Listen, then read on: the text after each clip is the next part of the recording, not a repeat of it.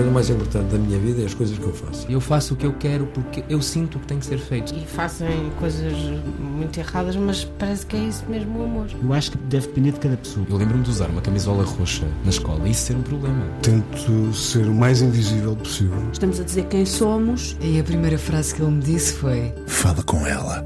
Há sempre uma resposta para todas as questões.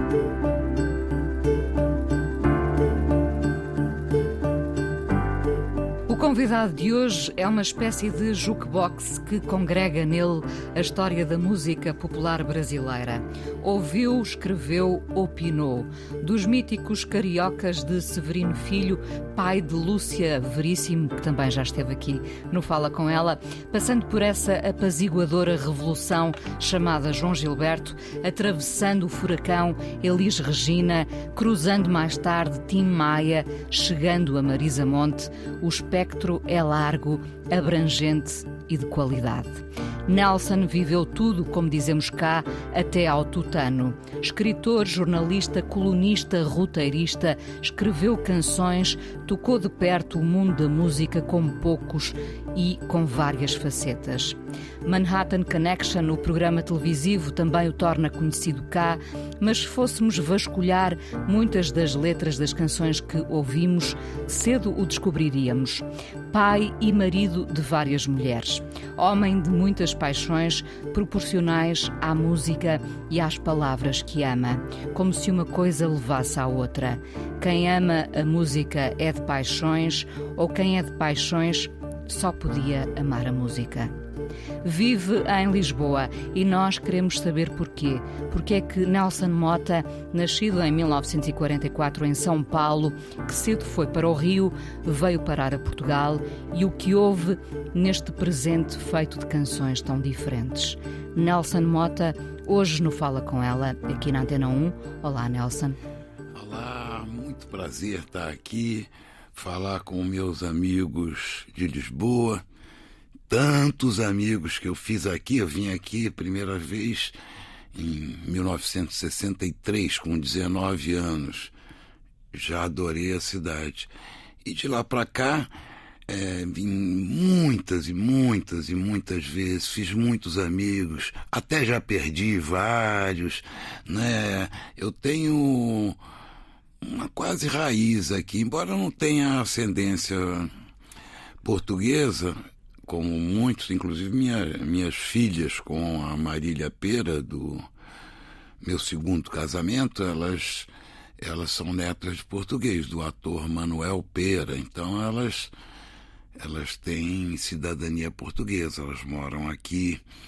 É, minha ligação com a cidade é muito amorosa, muito intensa. Vivi todas as fases aqui do, salis, do salazarismo, depois a Lisboa Europeia, a época da Expo, fiz um monte de programas é, de televisão é, aqui e fui acompanhando todos os momentos e esses esse vai e vem que uma época que em Portugal se está muito bem, no Brasil está péssimo e depois no Brasil fica péssimo.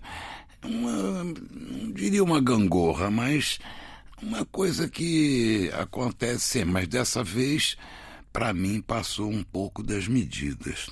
Esse Brasil esse de hoje que eu não esperava mais aos 77 anos viver uma coisa dessas. E olha que eu passei por golpe militar, 20 anos de ditadura, é, plano Collor que congelou o dinheiro de todo mundo no país. Olha que loucura isso, passei por isso. Passei por tudo mas nunca acreditei que viveríamos e regrediríamos quase à Idade Média, né, de o atraso do pensamento, o atraso da política e o que eu fico, o que mais me comove nisso tudo em relação ao Brasil é, é porque lá tem tudo. É um, um dos lugares mais ricos do mundo. O que você disser tem lá. É ouro, é petróleo, é nióbio. Ah, um novo minério que descobriram, tem, tem lá. Tem tudo, tudo. Terras a perder de vista. Joga uma semente, aquilo nasce sozinho um rio gigantesco, é energia, hidrelétrica, é energia solar, se quiser, tudo, tudo, tudo. Estamos vivendo esse mundo que estamos vivendo lá. O Brasil disse uma, disse uma coisa muito certa, que o país cresce enquanto o governo dorme. Essa é uma verdade. Era só não atrapalhar Bom, mas esse assunto. Não, não... esse assunto interessa-me porque, eh, justamente pensando nessa, nesta época de trevas que o, que o seu país, o Brasil, atravessa, se é isso também que o faz ficar por cá, Nelson. Olha, é muito desagradável. Se tornou muito. Sempre morei no Rio de Janeiro, uma cidade. Morei muitos anos em Nova York e, e alguns anos em Roma também, mas o Rio de Janeiro é minha cidade ali e o Rio de Janeiro é uma cidade que é, ficou conhecida não só pela sua beleza natural, mas pela graça, pela cordialidade do seu povo, pelo humor carioca, pela irreverência, é, pela isso tudo gerado pela cultura de praia o ano inteiro, as pessoas estão meio peladas o ano inteiro. Há uma certa fluidez que não. Uma fluidez maravilhosa, junto com um clima bom. Então, o Rio de Janeiro, mesmo em épocas econômicas difíceis que teve, era adorável. Até mesmo, sempre se disse, é, é diferente você você ser você ser pobre no Rio de Janeiro, eu digo pobre mesmo, é, que mal sobrevive ali, porque muitas coisas, das melhores coisas do Rio de Janeiro, são de graça, assim como em Salvador. É muito diferente você viver uma vida de pobreza em Salvador, com as praias, com as festas populares, com carnaval, tudo isso é de graça. Né? É, no Rio de Janeiro é, também, e você viver numa periferia de São Paulo ou de Belo Horizonte, pior, que é um.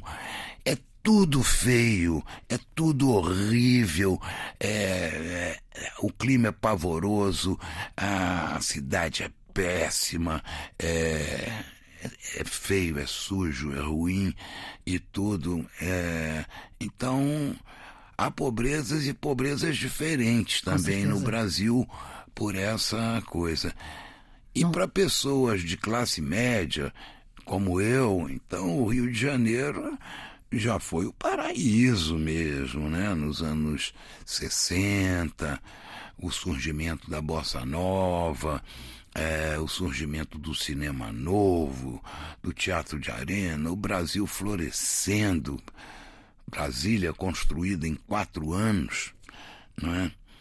Isso com a tecnologia de hoje e os recursos já seria difícil. Imagine em 19, nos anos 50, no interiorzão, no coração do Brasil.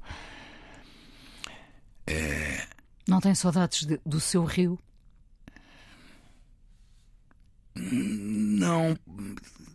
Quer dizer, quando não eu consegue quando eu falo, da questão sinto, política. Entendeu? Eu, eu tenho uma certa aversão ao saudosismo, à nostalgia, porque eu acho que isso é a coisa que mais envelhece as pessoas. É, quando a pessoa se, é tomada pela nostalgia, pelo saudosismo. Quando você tem saudade de quê? Eu digo, eu não tenho saudade de nada, porque tudo que eu vivi, né? eu vivi intensamente. Bem sei. Né? Como você diz, ao tutano. Até ao tutano. Então não sobrou nada ali para. Ai, que. A gente tem mais saudades do que deixou de fazer, né? Ah, eu podia ter feito aqui. Não, eu fiz tudo. E agora, né? e agora o que é que lhe apetece fazer, Nelson? Neste ah, presente? Hoje, hoje em dia, o meu maior prazer é, é escrever. Eu tenho mais prazer em escrever do que em ouvir música. Está a escrever um novo livro? Estou sempre. Né? É um, um, livro, agora eu tenho um livro de poemas quase praticamente pronto já. É um livro de poemas, são 47 poemas. Um livrinho. Nascido nesta Lisboa? Não, mas criminalizado aqui.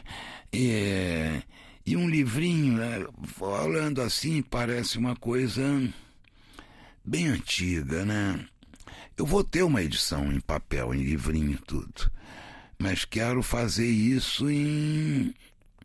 dividir esses poemas em seis ou sete podcasts de cinco cada um. Eu tenho um grande, um grande músico, amigo, Alexandre Elias, maestro, arranjador, formado nos Estados Unidos então os poemas são curtos, geralmente curtos assim, mas ele ele escreveu um soundtrack ali, um clima instrumental, uma cama, e eu mesmo vou gravar os poemas. É, isso já estamos na, nos testes, finalização disso. Então ele vai ser uma coisa muito antiga, que é ao mesmo tempo um livro de poesia uma coisa muito moderna, que é um, é, um podcast de cinco minutos, de, é, de cinco minutos que você vai, vai me ouvir falando poemas. O que é muito interessante é que o livro se chama Sexo Oral. Sexo oral. Sexo oral. E eu vou te dizer a inspira, é, e ele, a inspiração é, ele tem mais a ver com sexo falado do que oral. É um título provocativo, assim, porque eu vi na internet, que é um, isso virou a epígrafe do livro e me inspirou também. Tinha um retrato de um, um desenho de um cérebro humano, assim, e com uma mulher com uma língua lambendo aquele cérebro ali, e a legenda era não vou lhe dar nem um beijo na boca antes de dar uma transada violenta com seu cérebro. Então isso me inspirou é, todos esses esses poemas curtos que eles não têm inspiração erótica.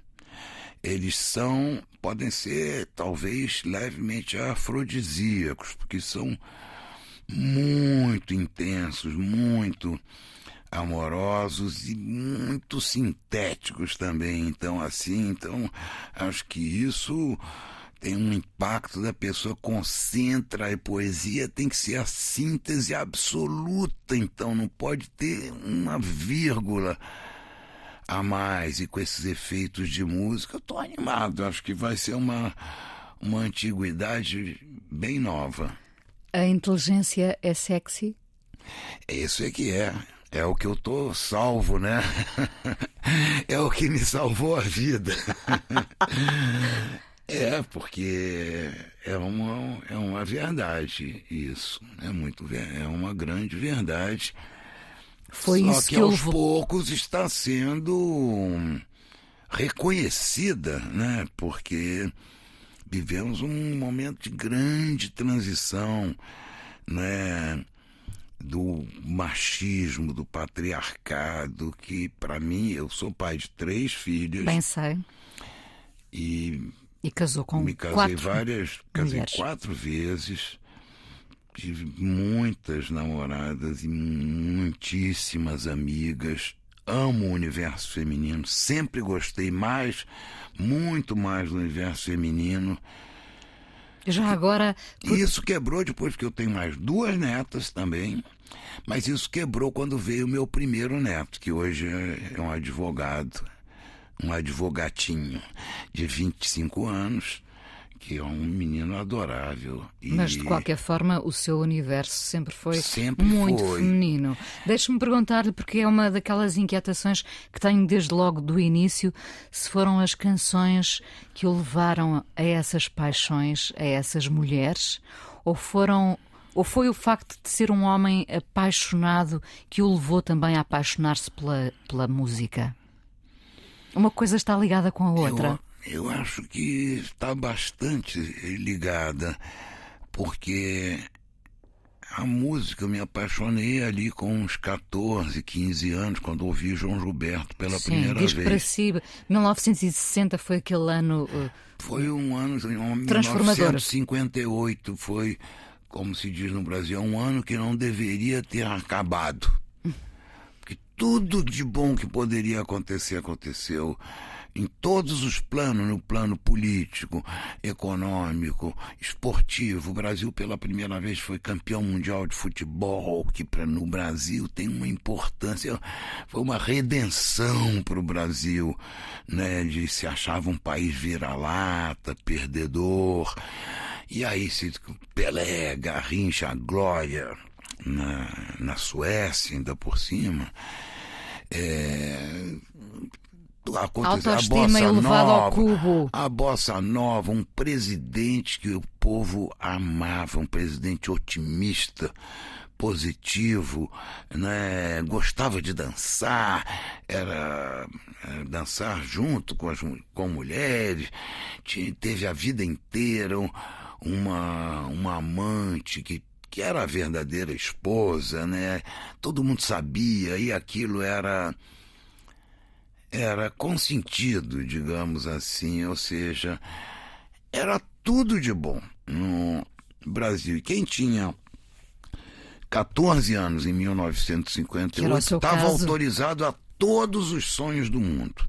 Né? E teve todos os sonhos do mundo. Tive, porque a minha geração, em vários momentos, não só nos anos 60, depois, nos anos 60, 70, é, que houve uma grande evolução artística brasileira, a partir da Bossa Nova, o Cinema Novo, o, grupo Opinião de Teatro, o Teatro de Arena, o Teatro Oficina, de, que está aí até hoje, né? com grandes instituições artísticas brasileiras eh, surgiram e isso estava até comentando com minha mulher que não que não viveu ela tem 52 anos mas que durante vários momentos da nossa geração nós acreditamos profundamente que o Brasil seria uma nova forma de civilização, uma nova civilização para o mundo. Um outro jeito de viver, de conviver, é, sem a coisa, é, o peso da história da Europa, o conservadorismo, e sem aquele peso europeu e sem o, o pragmatismo do capitalismo americano, ah, o culto à, à tecnologia, ao dinheiro, né? ao- Mas o Brasil também é essa montanha russa permanente. Nós achamos que o Brasil ia ser uma civilização atlântica, que poderia ser uma opção à Europa e aos Estados Unidos. Você fala, olha que pretensão, hein? Nós não víamos assim. Tudo nos autorizava a isso, as coisas que a gente estava mostrando de relacionamento humano, de cultura, o que a gente tinha eh, de história para oferecer, eh, o território gigantesco, a agricultura, os recursos, os recursos naturais inacreditáveis, inesgotáveis, né?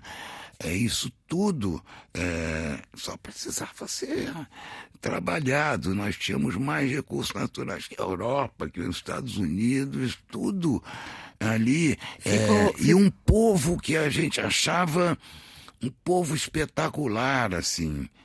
É um sonho adiado ao Brasil. Estávamos enganados, né? estávamos iludi- iludidos. Não estavam iludidos porque viveram o sonho durante algum tempo. Foi maravilhoso viver Eu- esse eu- sonho, mas estávamos é, muito jovens, né? Estávamos é, acreditávamos numa sequência é, direta de acontecimentos, não esperávamos as turbulências que começaram a acontecer.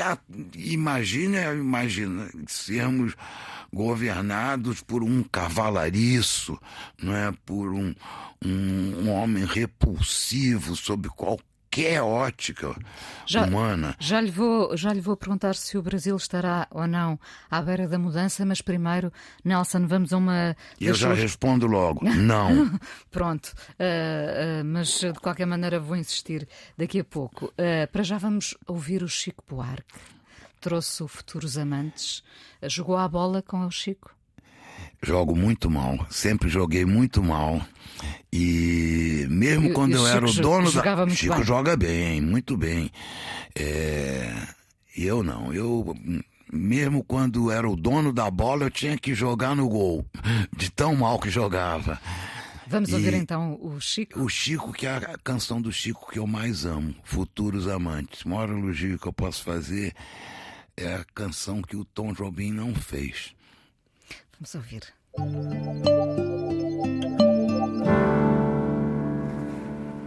O brasileiro Nelson Mota, hoje no Fala Com Ela, escritor, jornalista, roteirista, autor de centenas de canções, a história da música popular brasileira não se escreveria sem ele. Uh, Nelson já me respondeu há pouco: o Brasil não está à beira da mudança.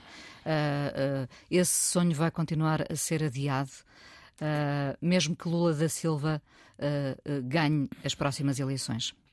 Eu acho que sim. Eu, infelizmente, pela idade que eu tenho, pelo que eu já vi, pelas ilusões todas que eu perdi, né? minhas ilusões perdidas, por todas as decepções, não é que eu já tive.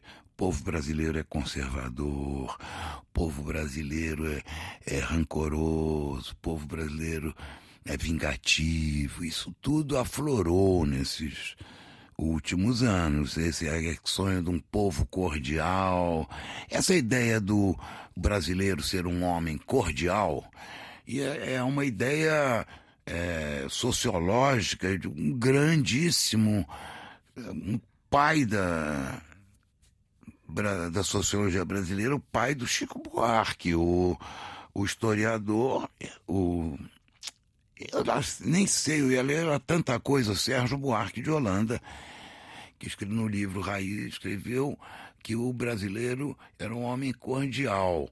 É, e muitas vezes esse cordial foi interpretado como simpático, foi interpretado como é, isso, acolhedor, afetuoso.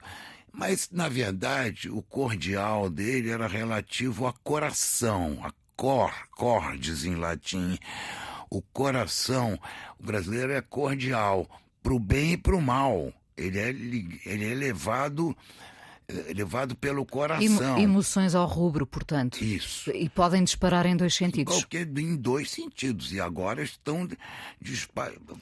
Alguma por... coisa, várias coisas foram mexidas que aflorou essa, essa esse lado escuro do que acreditávamos ser a, a alma brasileira. E provavelmente poderemos vir a ter uh, um país partido Eu meio. acho que nós teremos ainda durante algum tempo, um, na melhor das hipóteses, um partido ao meio, na pior das hipóteses, uma guerra civil até, até isso. Este homem, é, esse Bolsonaro, ele é tão irresponsável, ele não hesitaria em provocar uma guerra civil para salvar a ele e aos filhos da cadeia, que é para onde eles vão, que qualquer. Eles são criminosos. É, então, essa perspectiva, o Bolsonaro está lutando não só para se reeleger, está lutando para não ir para a cadeia. Então, é uma situação. É, você chega a uma situação patética e de um, de um ridículo atroz em que as pessoas elegem o Bolsonaro para se livrar do Lula e do PT e depois vão eleger o Lula e o PT de novo para se livrar do Bolsonaro. São oito anos nem jogados no lixo, é pior do que isso, né? Então me dói o coração. E se eu tivesse vinte e poucos anos, eu, com o meu neto, o neto está encarando lá, ele tem que encarar mesmo e conviver com isso. É, mas eu tenho 77, eu não aguento mais uma vez esse essa virada, esse esse mundo de trevas, de, de terra terra plana, de é, horror da ciência, das coisas, coisas inacreditáveis, não é que não é? Então você viver nesse mundo é, afora a violência a violência verbal está está é, disseminada como uma epidemia em todo o Brasil, pior que um a gatilho, Covid. A, um gatilho. A violência verbal, a violência da convivência. E a violência física mesmo, armada, pelo menos no Rio de Janeiro, nunca esteve pior, não é? são a, a, os traficantes, a, as cidades dominadas por traficantes, dominadas por milícias paramilitares praticamente, que são de traficantes também, onde a autoridade pública não tem a menor autoridade. Então você viver é, em lugares assim, onde eu vivia, em Ipanema, ali de frente para o mar, não é nada, eu estou ali num, num nicho relativamente protegido. protegido sim. Quando, quando está cá, e, e, já sei que não, não é saudosista, uh, mas quando, quando está cá, uh, de que é que sente falta, uh, pensando Sim. no seu rio? Não, nesse rio. No rio, na verdade, o que eu sinto falta, falta mesmo, é meu neto, meu bisneto, de três anos. Da família e não do lugar.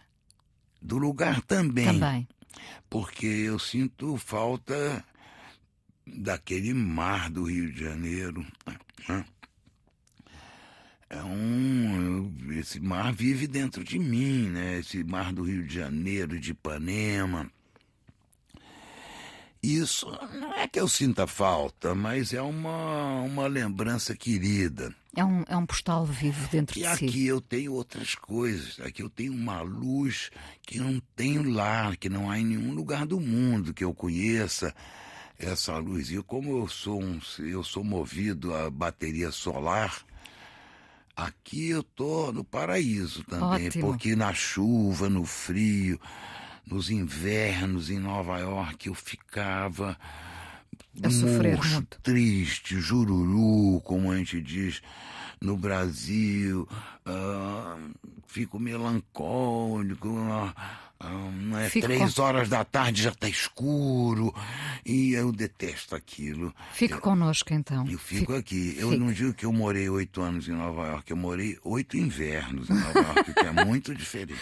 Oh, Nelson, tenho que puxá-lo um bocadinho para a música, claro. mesmo que agora esteja uh, tão dedicado à escrita e uh, logo, logo sairá esse sexo oral, esse livro de poesia, de poemas, que será também um podcast. Mas o Nelson está associado a muitos nomes uh, de que nós gostamos muito cá também, uns mais conhecidos do que outros. O, o Nelson viveu uma, uma paixão intensa com uma mulher muito intensa chamada Elis Regina. Uh, enfim, teve um fascínio imenso uh, por um homem, se calhar, que devia ser mais conhecido cá em Portugal, chamado Tim Maia, com direita musical e tudo. Enfim, uh, no, no, seu livro Noites Tropicais está lá tudo. Para quem quiser uh, uh, ler, uma mulher chamada Angela Rorô, por exemplo, com a, com a sua voz realmente ronronante, ronronante, até chegarmos a, a, a, por exemplo, à Marisa Monte. Quem passou ao lado, quem sente que terá passado ao lado dos holofotes aqui em Portugal que nós devíamos uh, ter conhecido? E ainda vamos é, a tempo Primeiramente, Tim Maia, né, que Tim é um Maia. dos maiores nomes da música brasileira de todos os tempos. Ele é, ele é uma unanimidade, uma da raríssima unanimidade entre os artistas. Artistas de todos os gêneros adoram o Tim Maia. Concorda que ele é pouco conhecido em Portugal? Ele é pouquíssimo, né? É... Agora talvez possa ser mais através do vídeo. Estou finalizando também com o Renato Terra. É uma série de três programas documentários é, para Globoplay, né? É, três programas documentários sobre o Tim Maia. E tem como. Ele era um personagem humano também curiosíssimo, pitoresco, com um humor muito peculiar. Podemos uma, dizer fanfarrão? um dizer... fanfarrão, uma, um, um comediante também de alto nível, espetacular. O povo adorava ele. O Tim Maia era de A a Z no Brasil. Dos analfabetos aos altos intelectuais gostavam dele, porque ele uma, uma alegria contagiante, um ritmo. Ele foi a pessoa que misturou o soul e o funk americano com o samba e os ritmos brasileiros. Estava lá tudo, estava um lá gênio. tudo. Estava tudo, estava pronto, ele só juntou e uma vez ouvi uma, uma, uma, portuguesa dizer sobre alguém: esta mulher tem o norte e o sul com ela. O Tim Maia era um, um bocadinho ah, isto. Sim, sim. Tinha o norte e o sul com tinha ele. Tinha o norte e o sul com ele. Ele tinha. É... Agora, ele, ele tinha pavor de andar de avião, ele nunca veio a Portugal, ele tinha o, o hábito de faltar a shows, né? Então ele poderia ter sido até contratado, mas talvez não viesse ao show. É, mas eu tenho esperança que esse esse, esse documentário, que sim. tem uma característica muito interessante que como o Tim Maia é, ele não tinha vida privada, ele contava tudo do, em público da vida dele. Ele falava todo dia no rádio, na televisão, em jornais, piadas. Então tinha um volume enorme é, dele contando coisas dele. Então é, ninguém fala no, no, nos três episódios de uma hora cada um. Ninguém, só ele fala. Nós pegamos falas e áudios dele e fomos montando ele é o narrador, porque ele é o mais engraçado, o tipo de voz dele e tudo, e vão sucedendo. Fizemos um trabalho. Ele enche, não é? Ele enche tudo, a voz dele enche. Tudo. Ele né? enche o ecrã realmente. Completamente. E fizemos um grande trabalho de, de, de recuperação de áudio, de grandes números musicais dele. Já está então, disponível? Ainda não. É, talvez deve entrar no ar 28 de setembro, que é quando o Tim Maia faria 80 anos. Ele morreu com 55. O Nelson fala do Tim Maia. De facto, eu acho que o Tim Maia devia ser muito mais conhecido. Talvez esse documentário Eu traga... queria fazer uma troca aqui. Talvez a gente possa. Se tinha me pedido uma música, eu falei ah, essa do Chico Buarque, Futuros Amantes. E tinha citado como a outra seria a minha própria música, Sim. né? Fica até feio no programa botar uma música minha mesmo, né? É, mas é uma linda canção com o Lulu Santos e com se chama Certas, Certas coisas. coisas. Que foi gravada pelo Milton Nascimento, pelo Lenine, por um é, um é a minha maior canção com o Lulu. Mas isso a gente deixa para depois. Eu acho que é uma oportunidade ótima da gente tocar um Tim Maia para o nosso, nosso público aqui em Lisboa. Então vamos tocar o do Leme ao Pontal. Que o Leme é a primeira praia da orla de Copacabana. E o Pontal é a última praia lá depois de todas as outras, final do Rio de Janeiro, na Barra da Tijuca. E o Tim fez uma música homenageando todas essas praias, se chama Do Leme ao Pontal. Antes de ouvirmos uh, Do Leme ao Pontal, do Tim Maia, uh, o Nelson, uh, ainda há pouco dizia, viveu intensamente, felizmente, não é? não ficou nada quase por viver, e também sempre se aproximou de gente que vivia intensamente, verdade? As, pessoas, as pessoas mornas não lhe dizem muito? Depende Ou- até. ou- ou- Às vezes pessoas muito intensas me cansam muito, né? Mas é, eu gosto de pessoas apaixonadas assim pelo que fazem, eu gosto de apaixonadas por si mesmas. Aí eu fico um pouco incomodado. Embora Às vezes seja até divertido de ver. E eu me atraio por gente boa. Isso é uma coisa, é uma atração. Gente boa, gente boa atrai gente boa. Teve um- uma t-shirt que circulou anos, é? ainda circula. Gente boa atrai gente boa. É, O seu instinto não falha, Nelson. Agora, meu novo parceiro musical, já fiz uma música com ele. É, pretendo fazer várias, porque ele é de uma grande fertilidade. E é o Marcelo Camelo, do Los Hermanos, é, que é um grande compositor, mora em Lisboa há Nós oito gostamos anos. muito dele cá em Portugal, é verdade. E o Marcelo é um amor de pessoa tam- também, isso conta pra mim, né? É, Mas como é que o Nelson sabe? im- Imagino que eh, ter vivido muito o possa ter ajudado, mas como é que nós sabemos que estamos perante boas pessoas? Há um Ah, instinto? Eu acho que é uma soma de instinto com experiência. Sabe, você eu vou ali e as coisas acontecem também e eu me deixo levar. Sabe, as coisas acontecem independente da minha vontade. Como aconteceu isso do Marcelo? Eu tenho grande admiração por ele como artista e como pessoa. É, e isso começou com a Malu Magalhães, que também é uma artista que eu admiro muito, conhecia pouco a pessoa. E há um, sei lá, dois anos atrás eu estava aqui em Lisboa com minhas filhas e, e a Malu me chamou para gravar no disco dela. E eu me tornei parceiro. E a Malu me fez cantar. Então eu cantei. Olha, foi muito divertido aquilo. Uma canção linda dela que se chama Barcelona. Fiz umas falas meio Barry White, meio Tim Maia ali, fazendo uma. Ela falou, vou fazer o quê, Malu? Ela falou, fala o que você quiser, mas como? Daí eu escrevi um poemazinho. Lá foi uma maravilha. Marcelo não estava, ele estava no Brasil.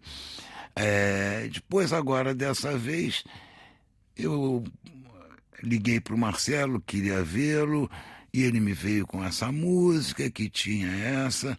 Ele vem de um trabalho muito bom, ele tem três músicas no disco novo da Marisa Monte, parcerias com a Marisa, excelente, né? Então já fizemos uma música e vem mais por aí. É, mais um, sou parceiro do Djavan, do Lulu Santos, do Dori Caymmi, de pessoas muito. é, do Guilherme Arantes, meus parceiros são muito diferentes Mas o Nelson continua si. muito ativo. Ah, muito. muito é o que me mantém vivo, né? Se me falar, é, tá aposentado agora, tá aposentado, pode, faz o que você quiser. Isso nunca aí. vai existir para si, pois não, Nelson? Eu vou embora. não dá, não é o que me mantém vivo esse esse desafio de viver mais um dia, de ter motivação para acordar amanhã. E de ser chamado por mais uma canção, um poema, um documentário, um encontro com pessoas Terminei boas. de escrever um musical de teatro grandioso, aqueles musicais de Broadway mesmo. É no Rio de Janeiro, estreia no fim do ano.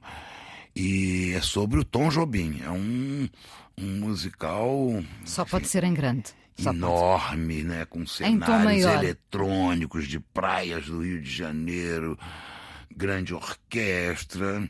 Difícil foi escolher só 25, 26 músicas do Tom Jobim que vão estar no, no espetáculo, porque tinha pelo menos umas 50 daquelas que falavam, essa não pode faltar, essa é obrigatória. Aí tivemos que reduzir pela metade. Nelson, o que é um dia bom para si? Primeiro, um dia de sol. Isso já me. Já me. E, e é um dia de, dia de coisas para fazer. Né? Coisas que você está com vontade de fazer. um escritor que eu admiro muito, o Mário Vargas Llosa, peruano, é, ele diz assim que muitas vezes ele escreve de noite, eu não escrevo de noite, escrevo de dia, mas escreve de noite e ele termina é, sem terminar um capítulo ou mesmo um episódio, ele deixa para completar no dia seguinte. Como se você deixasse um pedaço da sobremesa. A continuidade. E continuidade. Você Ai, que bom, vou terminar. É esse prazer. Você tomar um ótimo café da manhã, que é a minha, minha refeição favorita, não é com, com sol. Isso é um bom dia, ter um trabalho. Outra grande admiração, escritora Clarice Lispector. A Clarice tomava banho, se vestia toda bonita, se penteava, maquiava, perfumava e sentava-se para escrever. Mas a Clarice Lispector era obcecada por listas. Sim. Ela, ela fazia listas de tudo, de tudo o que então, havia. Era uma, eu acho, sempre achei lindo isso dela. É como vai encontrar um amante assim. E é. Na, na verdade, você é, reencontrar aquele trabalho, aquela linguagem que você domina, que às vezes os seus dedos vão antes da sua cabeça até que você é dominado é, por aquilo. E um dia bom, né, começa com isso, começa é, com, com essa perspectiva de trabalho e termina com uma noite de amor com a minha mulher. Muito bem, muito bem. Nelson, vamos ouvir o Tim Maia comprometido. Muito obrigada por ter vindo ao Fala com ela aqui na Antena 1. Ainda vamos conversar mais um bocadinho Sim, para o podcast. Maior prazer. Fala com ela hoje à conversa com Nelson Mota. Um, tantas perguntas para lhe fazer, Nelson, para uma conversa que, que, está com um ritmo muito rápido. Nelson Mota, jornalista, escritor, autor. Uh, poderíamos falar do Dancing Days, das frenéticas, mas eu queria muito falar da Marisa Monte, porque eu acho que a dada altura Uh, antes de chegarmos aos anos 90, eu uh, reapaixonei-me pela música brasileira por causa da Marisa Monte. Um, é uma das artistas de quem eu mais uh, espetáculos vi. Uh, em Portugal, fiz Lisboa, Porto para ver a Marisa Monte. para mim, uma musa, uma nova musa, musa da música brasileira. Para, para mim também. Como é, que, como é que se deu esse encontro com a Marisa Monte? É um, um encontro que eu só posso atribuir à sorte, né? minha e dela, porque eu conheci a Marisa com. Ela tinha 19 anos, ela queria ser cantora lírica, eu estava morando em Roma na época. E numa visita ao Brasil, a mãe da Marisa, que era amiga da minha irmã, pediu, por favor, dá uma ouvida nessa garota, ela vai estudar na Itália, ajuda ela. Isso é um karma na minha vida de pessoas que querem que eu ouça música, que eu ajude. É uma loucura, você não tem ideia. Eu recebo dezenas, dezenas de músicas todo mês de pessoas querendo que eu ouça e dê uma opinião. Eu não faria outra coisa na vida se fazer isso. Bom, então e eu fui lá ali na, ali na cortesia, né? E fiquei muito surpreendido com a menina, porque ela tinha 19 anos, mas ela, ela, ela sabia tudo de música brasileira, ela tinha uma cultura musical, sabia coisas muito antigas, é, João Gilberto. Pixinguinha. Pixinguinha, Chiquinha Gonzaga, Vicente Cele, ela conhecia coisas e conhecia os contemporâneos dela na época, Titãs, eh, Legião Urbana, Barão, Ver, Barão Vermelho. Barão Vermelho. É, então, é, fiquei impressionado. Só que eu não tinha muito que ajudar a menina. Eu ela nessa conversa, ela, aí tal música, ela cantava um pedaço. Eu, Pô, que voz bonita, uma cantora. E ela queria ser Maria Callas. A, Apenas. É, o ídolo da. O ídolo da, da Marisa, da Marisa era Maria Callas. E depois, daí Billie Holiday, Maria, tem outras coisas, mas é, Maria Callas era porque ela queria ser. Marisa não queria ser rica e famosa, Maria queria ser uma grande artista de palco, né? como a Callas. Né? E ela foi, estudou mesmo canto lírico e foi para a Itália. Eu mal indiquei uma academia, eu não entendia nada disso. E, na verdade, esses meses que ela passou lá em Roma, eu nem vi a Marisa em Roma. Uns seis, oito meses que ela ficou lá. Um dia ela me ligou, falando: Ah, eu, isso, eu não quero mais saber negócio, isso, música clássica, isso é um mundo horroroso, eu não quero viver no meio disso, tem que viver fora do Brasil eu não quero viver fora do Brasil, e é um mundo ultra competitivo, antigo, preconceituoso, horroroso. E estou voltando para o Brasil, mas vou fazer um showzinho aqui em Veneza, que eu estou na casa de uns amigos. Aí você acredita que eu peguei um avião e fui para Veneza, de Roma, para ver uma garota de 20 anos. Até hoje eu não consigo encontrar alguma explicação racional para isso. Podia ah, ficou louco, a menina é bonita. Eu tinha, sei também lá, é, também 40 é. anos. É, ficou apaixonado. Como? Nem conhecia a menina. Eu não sei o que me levou lá. O Caetano Veloso me disse que quando ele estava lendo isso no Noites Tropicais, que ele chorou com essa de eu pegar um avião em Roma para ir a, Veneza, porque ele disse que isso, isso mudou a música brasileira. E é verdade. Porque eu vi, eu fui a Veneza, e a, ver a Marisa fazer um, um, canto, um show num barzinho com um violonista italiano, amador, amigo dela, casado com a amiga que ela tá. Coisa totalmente familiar. Caseira, caseira. Caseira, isso. Olha, Inês, ah, o show começou num barzinho assim aberto que dava para o canal, tinha um, uma calçada larga e o canal. Como tudo termina no canal. E, e ela começou lá no barzinho, as pessoas sentadas e ela cantando com o violão. Foi enchendo, foi enchendo, enchendo ocuparam a calçada toda, não passava mais gente na calçada. Foi do bar até o canal, ficou cheio de gente para ver aquela garota cantar. O verdadeiro canto das sereias. Foi uma coisa. Uma... E ela cantando um repertório de barzinhos do brasileiro. Não, não cantou ainda nessa altura o bem que se quis? Não.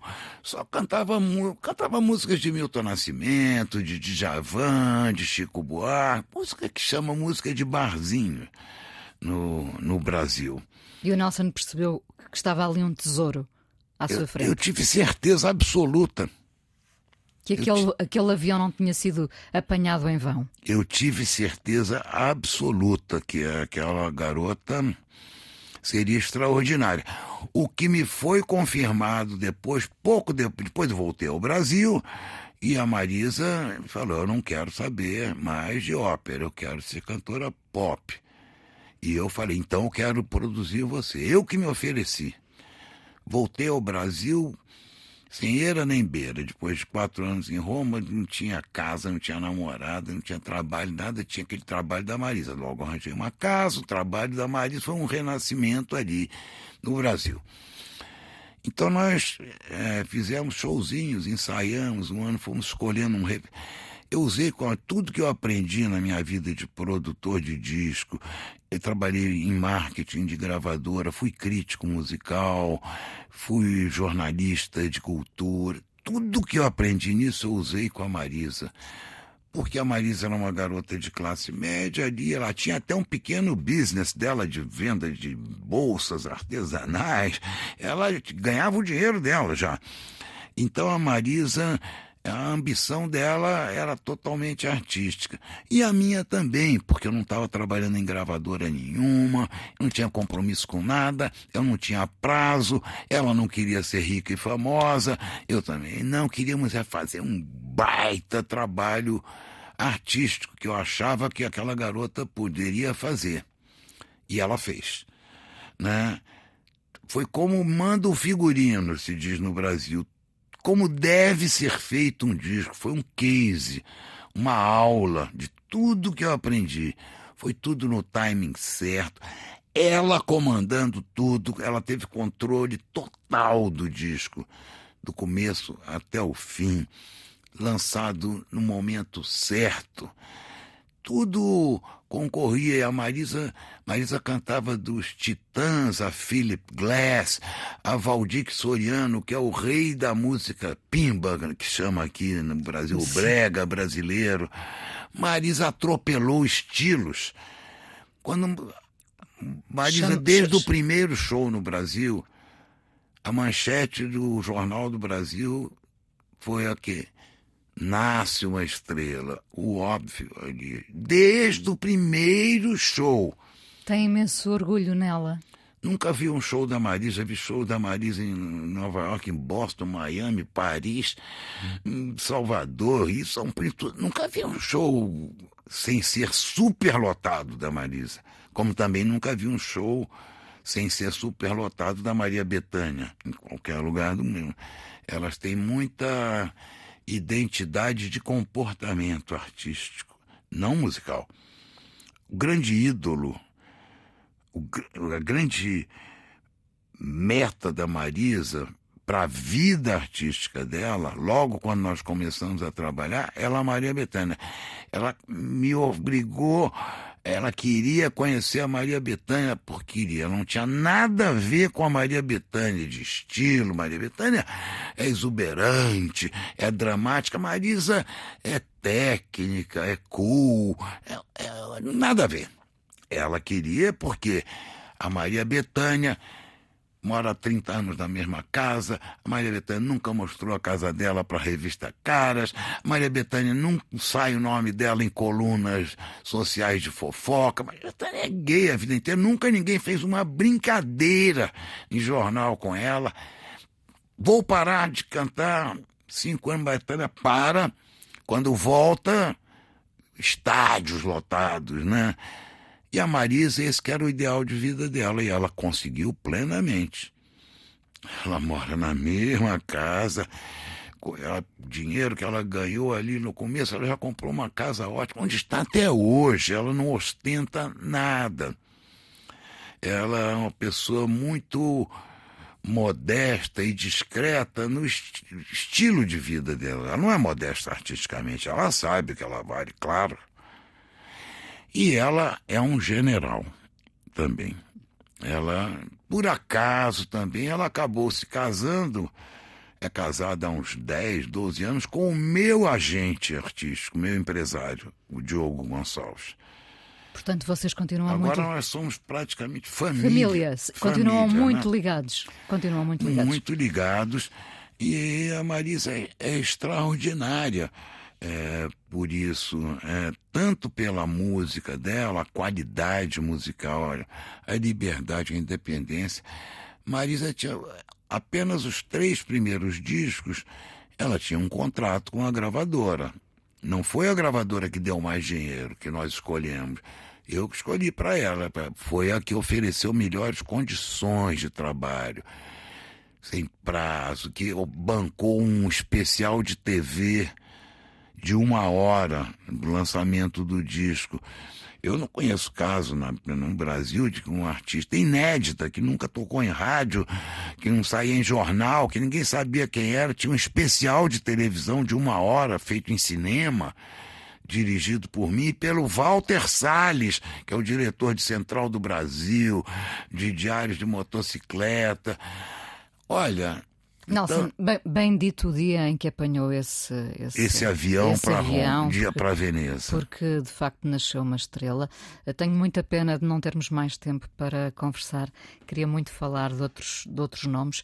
Fica prometida uma próxima conversa. Venho quantas vezes você quiser. Muito falar obrigada. da Marisa é um dos meus assuntos favoritos. Devo dizer-lhe que uma vez vi um momento da Marisa Monte que nunca mais me vou esquecer no Coliseu, com o Coliseu a abarrotar, a Marisa Monte estava a cantar com, seu, com a sua sedução, com o seu carisma, e ela caiu. Uh, caiu do palco, caiu naquele fosso e, e toda a gente ficou Em suspenso, não é? E ela, com toda a tranquilidade, levantou-se, uh, subiu ao palco e disse: Acontece, né? E seguiu com o espetáculo. Eu nunca mais me vou esquecer disto. Ela é maravilhosa e você vai ficar maravilhada com esse espetáculo dela. O, os efeitos visuais do Cláudio Torres, do. Olha, é uma coisa linda. E ela está cantando melhor do que nunca. Nelson, muito obrigada por ter vindo. Obrigado a vocês. Obrigado, Lisboa, por me receber tão bem. Obrigada. A coisa mais importante da minha vida é as coisas que eu faço. Eu faço o que eu quero porque eu sinto que tem que ser feito. E fazem coisas muito erradas, mas parece que é isso mesmo o amor. Eu acho que deve depender de cada pessoa. Eu lembro-me de usar uma camisola roxa na escola e isso ser um problema. Tento ser o mais invisível possível. Estamos a dizer quem somos. E a primeira frase que ele me disse foi: Fala com ela. Há sempre uma resposta para todas as questões.